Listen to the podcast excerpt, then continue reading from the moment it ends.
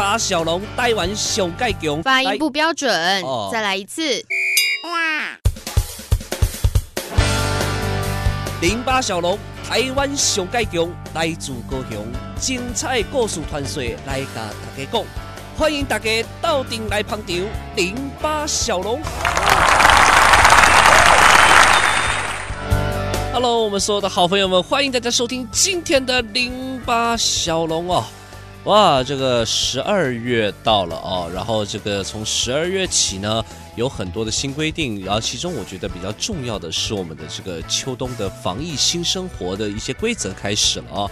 呃，包括你开始进入一些各大的场所，你必须要戴口罩，八大八大类场所你都必须要戴口罩嘛。然后其实这阵子每天新增的境外移入病例也真的是不少，所以也这个一定要提醒大家，一定要多注意健康，然后个人的卫生、个人的一些习惯生活一定都要维持好哦。这场疫情的抗战还在持续，还在持续啊。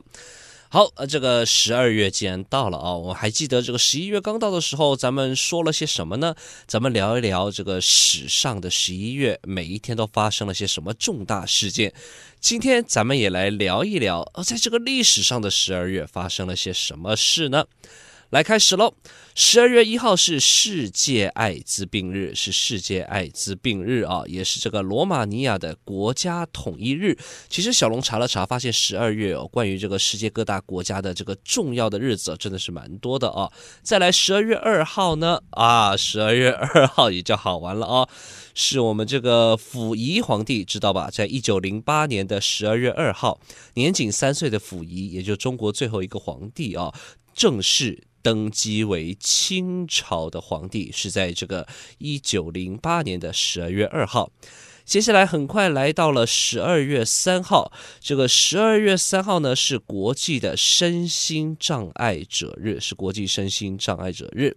十二月四号是中华人民共和国国家宪法日，而不是台湾哦，不是中华民国哦，是中华人民共和国的这个国家宪法日啊。另外还有一个很有趣的一个传闻哦。一八七二年的十二月四号，这个美国的一个帆船叫做玛丽塞勒斯特号被发现在直布罗陀海峡持续航行航行。这个玛丽玛丽号呢，它是世界上最著名的一个鬼船哦，最著名的一个幽灵船的一个传奇。所以这个这个很有趣的传闻也跟大家分享。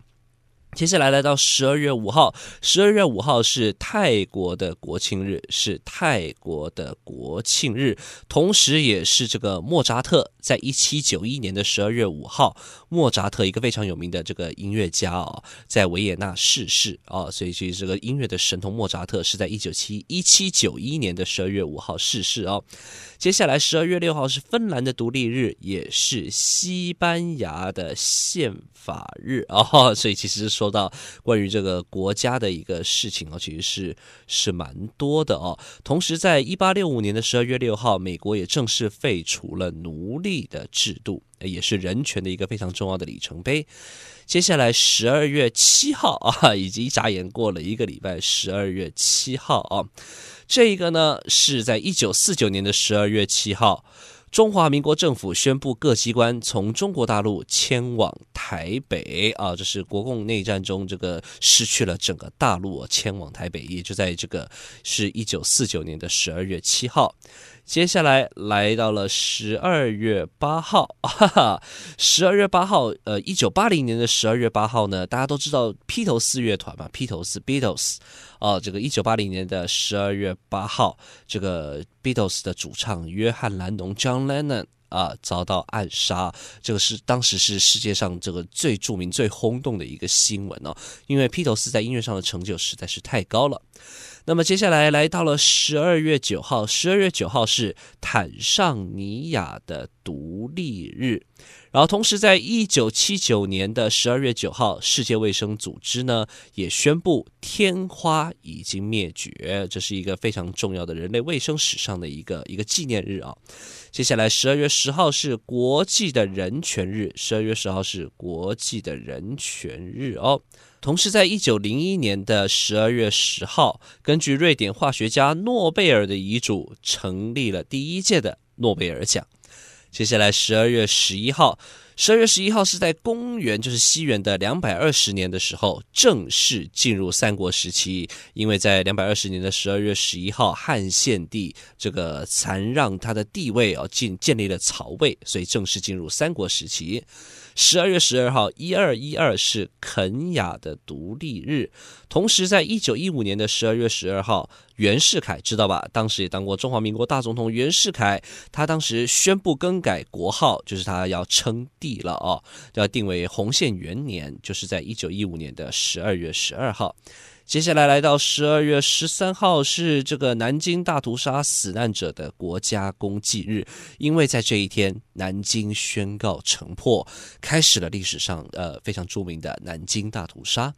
接下来来到十二月十四号，一九九四年的十二月十四号啊，通过，然后并且开始了长江大坝的工程，这是这个中国近代史上一个非常重要的一个工程啊。接下来十二月十五号。十二月十五号呢，是篮球的诞生。一八九一年十二月十五号，这个一个美国的体育教师 Naismith 提出了篮球运动的相关规则。接下来来到了十二月十六号，十二月十六号是哈萨克的独立日。然后在西元七百五十五年的十二月十六号，唐朝的藩镇安禄山正式发动叛乱，也就是这个后来的一个安史之乱啊，这是在唐朝时候的事情。接下来十二月十七号是不丹的国庆日，同时在一九零三年的十二月十七号，美国的航空工程师莱特兄弟完成人类首次飞机的飞行。十二月十八号是卡达的国庆节，同时在一二七一年，西元一二七一年呢，这个忽必烈下诏更改国号为大元，建立了元朝，也是在这个一二七一年的十二月十八号。接下来十二月十九号。十二月十九号，在这个一九八四年的十二月十九号呢，这个决定了这个中国和英国政府在北京签署了中英联合声明，决定九七年的香港回归，就是在一九八四年的十二月十九号哦。接下来十二月二十号是澳门回归纪念日，跟刚刚提到香港不太一样啊，这是澳门这回归的一个纪念日。这是在一九九九年千禧年之前呢，葡萄牙政府将这个澳门主权移交给中国。接下来十二月二十一日呢，就要讲到一九三七年，华特迪士尼公司的这个动画长片《白雪公主》哇，是在一九三七年的十二月二十一号首映啊。接下来十二月二十二号，一九七八年的十二月二十二号，当时这个中共的主要领导人邓小平决定。推行改革开放的政策，因为在这个这个全人会里面啊，决定推行了改革开放。接下来十二月二十三号，一九五八年的十二月二十三号，东京铁塔正式对外开放，成为世界上最高的钢铁结构建筑。十二月二十四号，我相信不用说，这个是圣诞夜，也是我们说的这个平安夜嘛。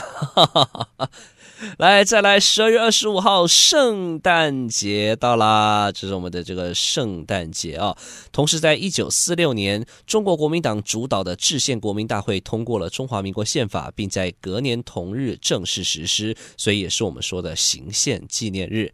接下来再过一天，十二月的二十六号，十二月二十六号呢，居里夫人知不知道啊？这个小时候读过书，居里夫人公开了新发现的化学元素，叫做镭，是在一八九八年的时候，也是在十二月二十六号。